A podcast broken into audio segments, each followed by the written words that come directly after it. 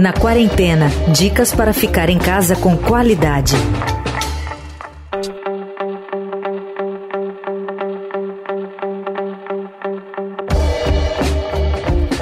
Tudo bem? Está começando a partir de agora mais uma edição aqui do nosso podcast Na Quarentena. Toda sexta-feira, nosso tradicional bate-papo para acompanhar um pouco desses rumos né, da humanidade, da sociedade brasileira com a pandemia, mas aqui não para tratar diretamente do hard news e as questões relacionadas à evolução da pandemia, mas sim o com, como isso está impactando na mudança das nossas rotinas. E está comigo aqui como sempre, a minha companheira de todas as sextas-feiras, Bárbara Rubira, que agora fala diretamente da capital da República Federativa do Brasil, Curitiba. Tudo bem, Bárbara? Tudo bem, Emanuel. Como é que tá aí São Paulo? Tá tudo bem por aqui. Você foi, digamos, buscar os ventos frescos de Curitiba? Pois é, os ventos frescos de Curitiba que também estão cheios de fumaça e sem água. Eu vim aqui passar um pouco de aperto porque Curitiba tá no rodízio de água há algum tempo. A situação não é boa, mas tudo bem, pelo menos eu Tô mais perto da minha família. Muito bem. Tá aí a Bárbara Rubira, diretamente de Curitiba. Vocês já devem ter percebido pelo sotaque dela, uh, aqui com a gente ao longo de todo esse histórico né, do Na Quarentena. Bom, mesmo com todas as dificuldades, os últimos meses de isolamento geraram muitos frutos artísticos, né, Bárbara? Pois é, no mundo da música, apesar de muitos músicos terem sido prejudicados com o cancelamento de shows e outras atividades, muitos artistas passaram a focar na criação e produção de material inédito. Boa parte, inclusive, com muita inspiração e influência desses tempos estranhos que a gente vem vivendo. Se eu disser que, mesmo tendo medo, você deve se arriscar. Será que você vai se machucar? É o caso da nossa convidada especial do episódio de hoje. A gente bate um papo agora com a cantora Fernanda Takai, que em meio à pandemia lançou seu novo disco solo, que se chama Será que você vai acreditar? É uma pergunta que foi produzido diretamente da casa dela, em Belo Horizonte, em parceria, sempre com ele, o maridão, o músico John Ulloa. Como é que isso foi acontecer?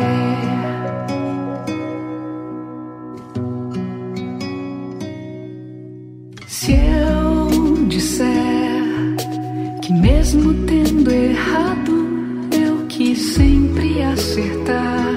Tudo bem, Takai? Obrigado por nos atender, viu?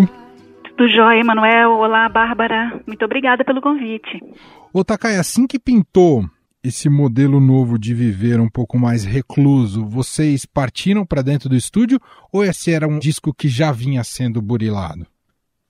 É, ele estava nos planos, esse disco. Eu já tinha feito praticamente toda a seleção de repertório e já tinha começado a gravar algumas bases dele. O que aconteceu é que dia 15 de março a gente parou né, todas as atividades presenciais, tanto as minhas solo quanto as do Patofu. E aqui em casa a gente tem esse estúdio já desde 2005, todas as produções praticamente da banda e as minhas também da minha carreira solo têm sido feitas aqui, com poucas exceções. Então a gente tem um domínio total, assim, e essa autonomia de poder lançar, gravar, mixar, e o John faz tudo, né? Ele é o produtor, é o engenheiro, ele toca, compõe também. Então, assim, esse nosso limite aqui em casa fez com que a gente colocasse toda a nossa energia e foco no disco, né? A gente não sabia, como a gente não sabe até agora, quando as atividades vão ser retomadas presencialmente, com segurança, né, tudo mais. E fizemos o disco mais rápido do que talvez ele fosse feito se a gente ainda tivesse os shows no fim de semana, tendo que sair, viajando e voltando, né? Entendi. Teve que cancelar muita coisa, Takai? A gente tinha espetáculos do Música de Brinquedo, a gente iria fazer, ia retomar o Patofu com esses espetáculos. Eu tinha uma série de concertos com a Orquestra Ouro Preto, que aliás um deles a gente até acabou transmitindo há poucos dias e que foi muito inédito, né? É um concerto do Tom da Takai, com arranjos escritos para a Orquestra do Preto. Foi uma live muito chique, eu diria assim, que aconteceu. Mas a gente tinha bastante coisa assim programada. Entendi. Eu te digo, minha filha, não esqueça de sempre sorrir. Não esqueça de ligar para mim se Takai, você falou que começou a produzir o disco antes da pandemia, mas ouvindo as faixas tem coisas que parecem ter sido inspiradas por esse momento. Não esqueça de lavar as mãos. Foi inspiração mesmo ou tem coisa que acabou coincidindo ali? Bárbara, eu acho que assim foi uma teve uma coincidência muito grande, sabe? Assim, é, mas é uma coincidência, mas a gente vive aqui no nosso país já há alguns anos, né? Essa onda toda de negacionismo, dessa andada para trás que a gente tem dado em alguns pontos sociais, políticos, o cuidado um, um com o outro, cuidado com a natureza, assim. Acho que isso tudo já vinha martelando assim na minha cabeça, na cabeça do John. Só que assim, quando a pandemia se fez presente, isso ficou muito forte. A leitura das canções fica com outro peso, né? Veja uma música assim como Não Esqueça, que foi composta há quase oito anos, né? E fala em lavar as mãos, né? Fala sobre o cuidado com a filha, a preocupação com o futuro, né? Como é que vai ser? Toda essa, essa incerteza. Terra plana já veio também. Ela foi feita o ano passado, foi um presente que, que o John fez para nossa filha, mas ela toca nesse, nessa preocupação que a gente tem também, né, com qual o futuro que a gente está entregando para essas novas gerações e, e, como a gente pode manter o cuidado com os velhinhos que hoje são tão descartáveis, né, as pessoas pensam neles só como um número, não pensam como uma história, toda a importância que se tem. Eu acho que isso é o Brasil de hoje, né, que, que vem já vem sendo destruído há algum tempo e aí bateu muito forte, eu acho que na, no alinhamento das canções e, e nas circunstâncias em que o disco foi lançado. O que eu acho incrível, Takai, no seu trabalho solo, isso também estava presente no outro disco e se faz muito presente nele, é esse exercício de curadoria, né, de pegar matizes tão distintas, trazer para o seu universo e tudo funciona ali, claro, tudo ganha uma nova roupagem e tem unidade, mas com fontes tão, tão diferentes. Isso pode ser explicado pela sua pluralidade como ouvinte, Takai? Ah, totalmente. Eu acho que não tem outra explicação. E é uma pluralidade que vem do meu passado de ouvinte de rádio, né? Onde a rádio era aquela nossa fonte, assim, de tudo. Era de notícia, era de música e muito variada, né? É, imaginando que os meus primeiros anos de vida eu passei morando no interior da Bahia, então eu tomei contato com um repertório muito popular, juntando com o que meu pai gostava de música brasileira, daí vem Tom Jobim, vem Nara Leão, Clara Nunes, e minha mãe também gostando já de pop internacional, aí mistura um pouquinho de ABBA com Carpenters, com Johnny Metz, sabe? Fica essa, essa, essa coisa que me fez muito bem, eu acho, assim, na minha carreira artística, ter escutado artistas muito diferentes, de turmas completamente diferentes, me fez acreditar que é possível você lançar discos e colocar esses ingredientes ali todos misturados e que soe bem, sabe? A unidade é dada pela minha voz, é dada pelos arranjos, é, tudo tem explicação, desde que tenha bom gosto e tenha sido um momento muito importante assim para minha história, assim, eu sempre cada canção que a gente ouve ou faz, né, ou escolhe para pôr num disco assim, tem a ver com uma época de vida, tem a ver com alguma historinha, né? Então isso fica muito presente, faz todo sentido. A Virginie do Metrô que participa do disco, foi uma influência para você, Takai? Se o amor está quieto, basta só um peteleco a Virginie, na época que eu tive a minha primeira banda de colégio, é. o Metrô era das pouquíssimas bandas de pop rock com vocal feminino. Verdade. E veja o que, que eu ia buscar para tocar e cantar metrô, eu pegava Eurythmics, ia buscar Suzanne Vega, ia buscar Blitz, lugares onde tinha vozes femininas que me representassem e que tivessem um texto ali nas palavras, estivessem cantando coisas que fizessem sentido para mim, né? Então foi muito importante, sim. E eu acho incrível a gente fazer uma música tanto tempo depois e ter essa sintonia dela também com a minha história no Patofu, né?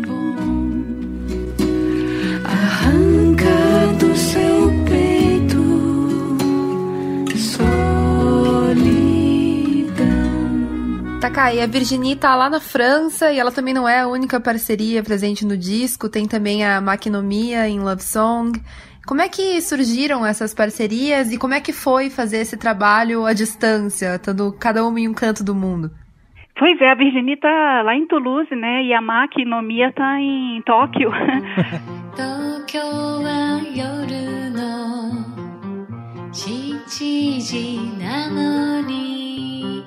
Bom, a Maki já tinha feito algumas coisas com ela, vez por outra, quando eu faço shows no Japão, a gente sempre se encontra, ela sempre prestigia os espetáculos. Ela veio ao Brasil como minha convidada em 2009, a gente cantou junto. A Virginia, a gente se aproximou muito através das redes sociais, né? Comentando aqui, ali, e aí de repente a gente se viu trocando mensagens diretas ali, combinando fazer uma música. Ela me mandou a melodia e a harmonia, eu escrevi a letra. Essa música também foi feita o ano passado e como a Virginie não gravou, ela tinha expectativa de gravar, ela não gravou e eu estava produzindo meu disco, eu pedi autorização para ela para lançar antes e ela foi super generosa. Aí mandou a voz dela e parece que ela gravou aqui, né? Tão íntimo uhum. assim esse encontro e, e as nossas vozes combinam tanto que não parece que tem essa distância toda. E eu acho que entre tantos problemas, mas se tem uma coisa boa hoje das redes sociais é você poder alcançar essas pessoas, né? Poder produzir, inclusive, arte mesmo distante. Takai, eu ouvi de você nesse processo seu criativo com o John. O que, que vocês discutem em relação às regravações? Vocês se pautam exatamente pelo que ou cada música indica um caminho? Por exemplo, vocês gravaram aqui Love is a Losing Game, da Amy Winehouse.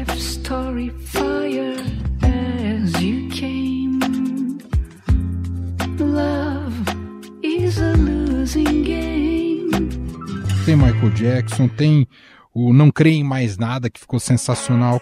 Não sei o que faço, a minha vida é uma luta sem fim. Como é que é na hora de encarar uma música que muitas vezes já é sucesso, hein, Takai? Pois é, no meu disco e nos discos de carreira do Patofu, a lógica ela é completamente diferente do música de brinquedo, por exemplo. O música de brinquedo, a gente pega a música, a gente escolhe uma canção conhecida e faz exatamente o mesmo arranjo embora com instrumentos de brinquedo, mas a gente faz linha por linha ali tudo que tem no arranjo do Gil, no arranjo do Genival Lacerda, né, do Paul McCartney. Quando eu vou fazer uma leitura para o meu disco, ou nos discos de carreira do Patofu, por exemplo, a gente tenta trazer uma outra história, assim, né? A gente é muito respeitoso em relação à, à parte harmônica, a melódica, a letra tudo mais, mas a, a, parte dos arranjos a gente já traz para a nossa linguagem. É, a gente traz para o espaço necessário para minha voz caber ali, para ficar bom, para que eu possa contar aquela história do meu jeito. Então, assim, é muito ousado, eu acho, assim, em algumas releituras, e outras não. A gente é até mais delicado, assim, traz para um negócio ainda mais leve, coisas que de repente são muito angustiantes e muito profundas. Mas é que eu tenho uma vontade um pouco de trazer para as pessoas que me escutam um respiro, de alguma forma, mesmo que o tema seja tenso, mesmo que o assunto seja super grave, mas pelo meu jeito de cantar e pelos arranjos que eu escolho trazer, que seja um, um momento assim de você, ah, vamos, vamos, desacelerar, né? Vamos ouvir, vamos. E no Patofu já eu já me coloco mais a serviço da banda. Tem momentos que a minha voz tá ali no Patofu cantando tipo Max Cavaleira, né? cantando Capetão 66.6 FM. Então assim, o Patofu já é mais ousado nesse sentido. Entendi. Você entende que o humor é uma expressão do trabalho musical seu e do John. Digo humor no sentido.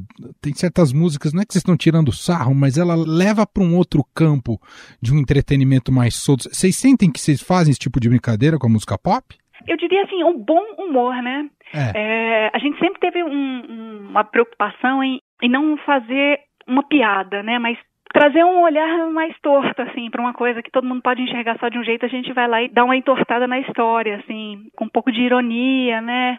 Mas quando a gente faz um pouquinho de graça, a gente sempre faz graça com a gente mesmo, eu acho, sabe? O Patofu e, e eu também, a gente sempre procura apontar o dedo pra gente, né? A gente se colocar assim, nossa, olha lá, olha, olha isso que você tá cantando, né?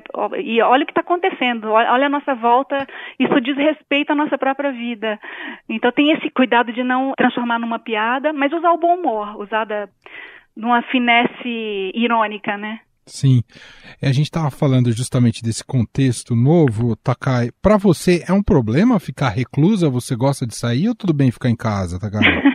Não, eu sou muito quietinha, eu fico muito em casa, mas eu sinto muita falta de viajar com os espetáculos que eu tenho. Geralmente eu não estou só em cartaz com uma coisa, né? Tem o Patofu de brinquedo, o Patofu grande, tem o Patofu tocando ao vivo com o Giramundo. Eu tenho esse meu espetáculo que é o Tom da Takai com e sem orquestra e eu tenho um show pop meu. Então, assim, tem muitas frentes que são desativadas e cada um desses espetáculos encontra um público diferente. Então, assim, ficar privado desse encontro com a plateia é muito cruel. Acho que faz muita diferença para os artistas, não só em termos da receita, né, que você faz, que é de onde você provém quase toda a renda de quase todos os artistas que hoje estão em atividade no país, mas o fato de você não estar com uma pessoa ali, com o público na sua frente, de não poder encontrar com as pessoas depois, tirar uma foto, ouvir alguma história, isso é bem difícil. E fora toda a, a, dificuldade, né, de pandemia, que é você não se encontrar até com, tipo, a minha mãe mora pertíssimo de mim, mas eu não a vejo. Então, assim, tentando manter ainda, enquanto não há vacina, manter o máximo de isolamento. Se não é preciso não sair de casa mesmo, né. Por falar em mãe, antes da gente começar a gravação, a gente te ouviu conversando com a sua filha. Ela falou, não faz barulho. É, como é que tá sendo essa convivência mais intensa? Tem sido legal, Takai? A Nina é uma, é uma garota assim de 16 anos, vai fazer 17. Ela também é muito caseira, mas ela sempre nos fins de semana ela saía com a turminha dela, ia ao cinema, um espetáculo, ia né, fazer um lanche junto, tudo. E a gente meio que tá ficando com ela direto aqui. O que temos feito assim, assistido mais filmes juntos e trocado dicas literárias, a gente com ela, ela com a gente. Então, assim, de alguma forma, ela está conhecendo um pouquinho mais dos nossos gostos, das coisas que nos formam, né, uhum. artisticamente, digamos, e a gente também, ela vem mostrar, ah, vê essa série aqui comigo, lê esse livro de literatura nórdica, que eu nunca pensei que ia ler, mas eu fui ler porque ela estava tão empolgada, assim. Eu acho que a gente tem que aproveitar esses momentos, que a gente tem esse tempo e poder dar atenção essa atenção mútua, né? Tanto Sim. a gente com ela, porque as criancinhas pequenininhas assim vão ganhando a sua autonomia, a gente vai deixando meio de lado, mas tem muito lugar para a gente ocupar, né? Com conversa e com observações. Estamos passando por isso assim, aproveitando esses, essas brechas. E o que, que você está achando dessa geração? Você falou que ela está com 16, 17, já tem muito mais independência, autonomia e capacidade de se posicionar. Você, como observador, o que, que você enxerga de característica legal dessa geração, hein, Takai? Ah, eu acho que eles têm acesso realmente a um mundo que a gente nunca teve, né? Assim, acesso a, a praticamente uma máquina do tempo, né? Você, o tipo de pesquisa que se faz hoje é bem mais completa. Você pode visualizar histórias e saber de pontos de vista diferentes. Você não fica restrito realmente a uma só fonte, né, de informação. Mas ao mesmo tempo, eu vejo que é uma é uma geração que é um pouco mais medrosa, sabe? De eu assim, na minha época, é de adolescente, tudo que eu queria era poder morar fora do país, sabe? Ter uma experiência de intercâmbio e tudo mais. E eu vejo que essa geração já acha que já está vendo o mundo de casa. É verdade, né? Takai. Então eu não razão. sei, assim, não sei se é só essa minha percepção, mas eu vejo isso aqui, alguns comentários de outras pessoas também. E eu falo, não, você realmente tem que cortar mesmo uma hora esse cordão umbilical, o segundo, né? Ele tem que ser cortado, você tem que ter essa experiência, tem que ter essas dificuldades fora do ninho, né? É, então é eu vamos ver para onde que vai. Primeiro a gente tem que ver se a gente vai sobreviver, né? A isso tudo e depois para onde que vai esse Cê, ímpeto dela. Você acha que é culpa nossa? A gente ficou muito super protetor com os nossos filhos, Takai? Eu acho que é geracional, sabe? Uhum. Eu acho que a gente tem essas histórias. Eu vejo assim pelas pessoas da minha idade, quase todo mundo tinha essa coisa de querer sair da casa dos pais, né? De Total. querer morar fora. Nem que desse tudo errado e voltasse depois, mas tinha que ter esse. E hoje eu vejo assim, não, enquanto sei lá, não me mandar embora, eu vou, eu vou ficar aqui. Com relação ao futuro, olhando como está evoluindo a pandemia e os protocolos, o que, que, você pensa com relação à atividade artística externa, Takai? Você quer esperar a vacina ou assim que tiver uma possibilidade de ter público? O que, que você pensa sobre isso? É muito cedo falar algo? É, enquanto não tiver vacina, eu acho que não é nada natural você sair, se aglomerar. E eu não sei se é uma experiência boa esse tipo de show em drive-in eu fiz duas lives, assim, musicais, né? Uma com o Patofu, eu e John, tocando uma música de cada disco, uma coisa bem pra fã mesmo, uhum. tocando em casa, na cozinha de casa. E essa outra que foi uma produção incrível, que eu saí daqui, fui para Ouro Preto tocar com uma orquestra em formato reduzido, com a minha banda também que eu tenho ali dentro de uma igreja sem público. Todo mundo foi testado no exame mais, o exame ORA, né? Para verificar se houve contaminação de alguém. Eu mesma fiz vários exames. Teve todo um cuidado cuidado muito, muito profissional e, e faz todo sentido. Então, assim, eu por mais que seja difícil, não só para mim, mas para toda a cadeia produtiva, toda a cadeia de trabalho que está envolvida nos espetáculos, assim, eu acho que a gente se arriscar realmente não é isso. É, eu acho que todo mundo está sofrendo de alguma forma, todo mundo está perdendo espaço, perdendo receita e tudo mais, mas a gente precisa pensar nos outros, sabe? Uhum. É muito complexo você realizar eventos sem risco. E é muito tenso essa experiência da orquestra foi maravilhosa, foi lindo. Eu vejo na, no YouTube hoje, eu falei, nossa, que coisa linda, maravilhosa. Mas deu uma baita atenção, acho que em todo mundo, porque se caísse o espetáculo, caía patrocinador, caía a equipe toda que estava lá, montagem de luz na igreja, a paróquia tinha sido emprestada, quer dizer, tem, tem muitas, é. muitas variáveis, né? É muito louco. Então, assim, eu prefiro esperar a vacina, eu acho que a gente vai ser responsável o suficiente para isso, mesmo que esteja difícil, né? É, verdade. E você acha, Takai, que esse período, sem poder ter a interação direta, cara a cara com o público, sem que seja por forma de lives, essa interação mais virtual, vai mudar a tua maneira de se relacionar com o teu público, se relacionar com o palco? Isso muda alguma coisa? Não, acho que os, os, artistas mesmo, acho que o comportamento de cada um de nós, assim, nas redes sociais, já dá esse tom, sabe? Tem artista que realmente gosta e produz muita coisa e tá o tempo todo ao vivo e faz muito vídeo e lança não sei quantas coisas, mas assim, não é o meu perfil, assim, nunca foi. Eu gosto das redes sociais, eu gosto que as pessoas me conheçam um pouquinho mais através delas, assim, né? As coisas que eu posto, com quem eu me conecto, o tipo de assuntos que eu tô postando ali. Mas eu não substituiria o mundo ou o meu comportamento de antes por esse agora, né? É de botar tudo mais no virtual. Eu acho até que o nosso próprio tempo como humanos, assim, pra gente voltar a administrar de novo nossa vida com o tempo pro virtual e pro presencial bem dosado, sabe, bem saudável assim, eu espero que a gente não vá embarcar nesse modelo para sempre. Eu imagino até que mesmo para vocês, né, na questão da gente poder se encontrar, na, né, Nossa, né, no, nas rádios, nos shows e nos eventos, assim, faz muita diferença.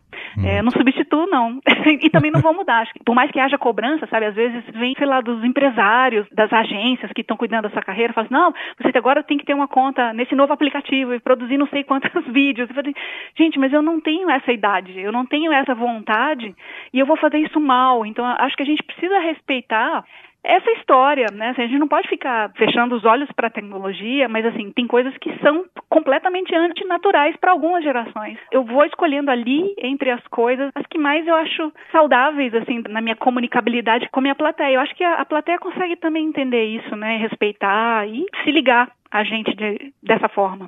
Ô, Takai, tem mais um aspecto que eu queria te ouvir e a gente estava falando de papo geracional, e a gente é de uma geração cresceu com analógico e dá muito valor para capa, capa de disco, especialmente de vinil, depois capa de CD também, ainda que tenha ficado menor.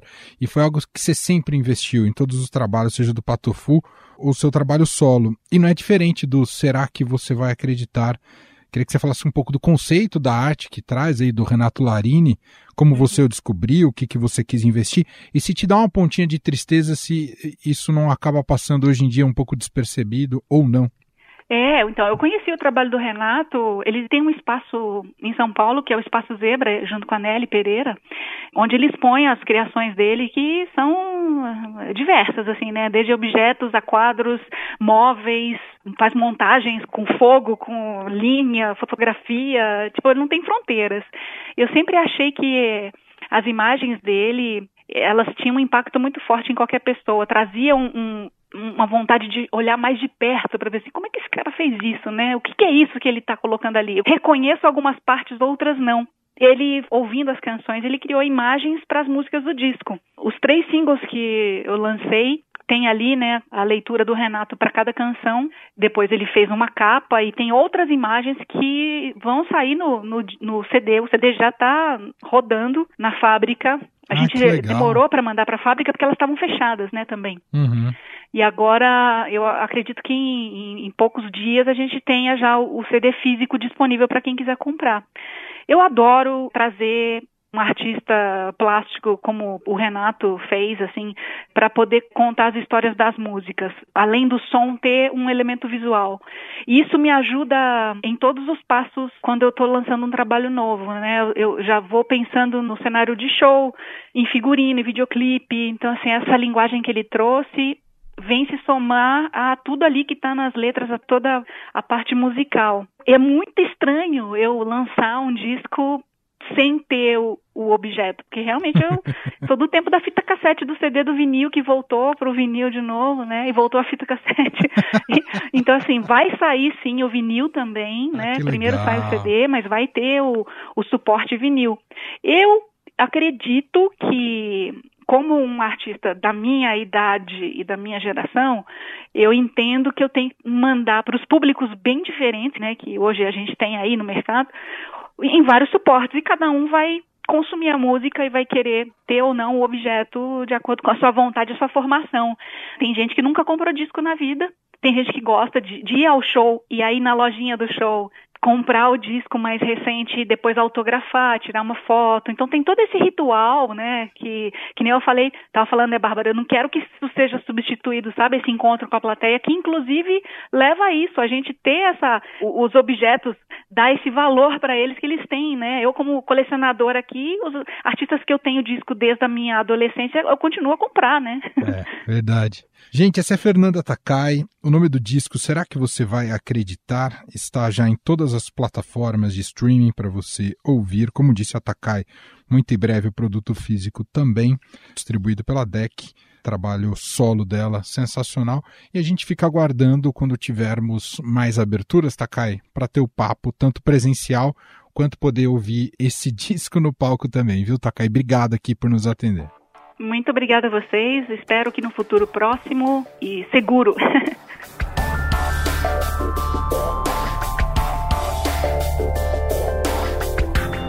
Muito legal ouvir Fernanda Takai aqui no Na Quarentena, ela é sempre muito fofa e muito especial. E agora chegamos, antes do fim do programa, ao nosso quadro já tradicional aqui do programa, O que aprendi na quarentena. Ainda tem coisa para aprender na quarentena? O que, que você aprendeu, hein, Bárbara Rubira? Tem. A minha dica de hoje, na verdade, é inspirada pelo último episódio em que a gente falou da guerra dos streamings. Eu venho dar uma dica para quem é assinante da Netflix. Oba! Eu, nos últimos tempos, eu não sei, acho que muita gente vai se identificar. Eu tenho uma lista enorme, aquela minha lista, você vai adicionando coisas na lista e a minha é imensa e eu não sei mais o que, que tem lá. Eu raramente olho para ela. Quando eu quero assistir alguma coisa, eu até esqueço que eu tenho ela lá e muita coisa acaba se perdendo por ali.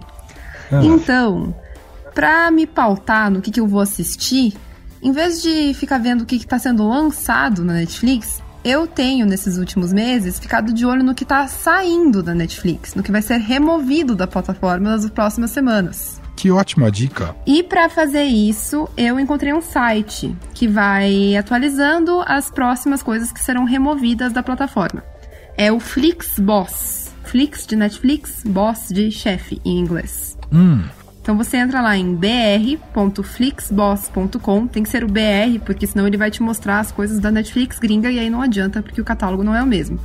Então br.flixboss.com e aí lá em cima tem uma aba Última Oportunidade.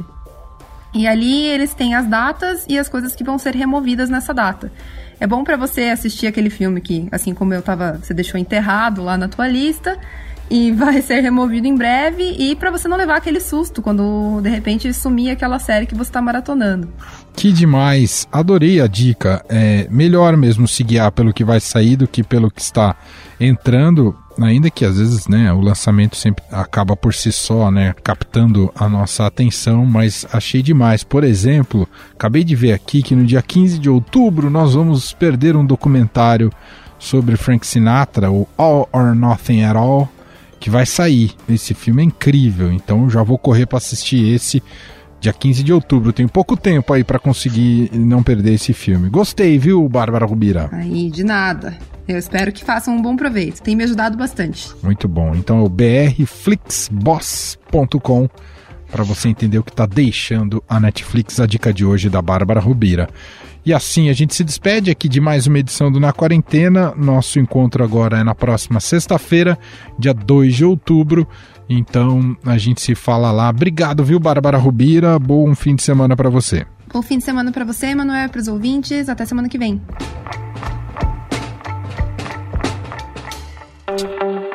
Você ouviu Na Quarentena dicas para ficar em casa com qualidade.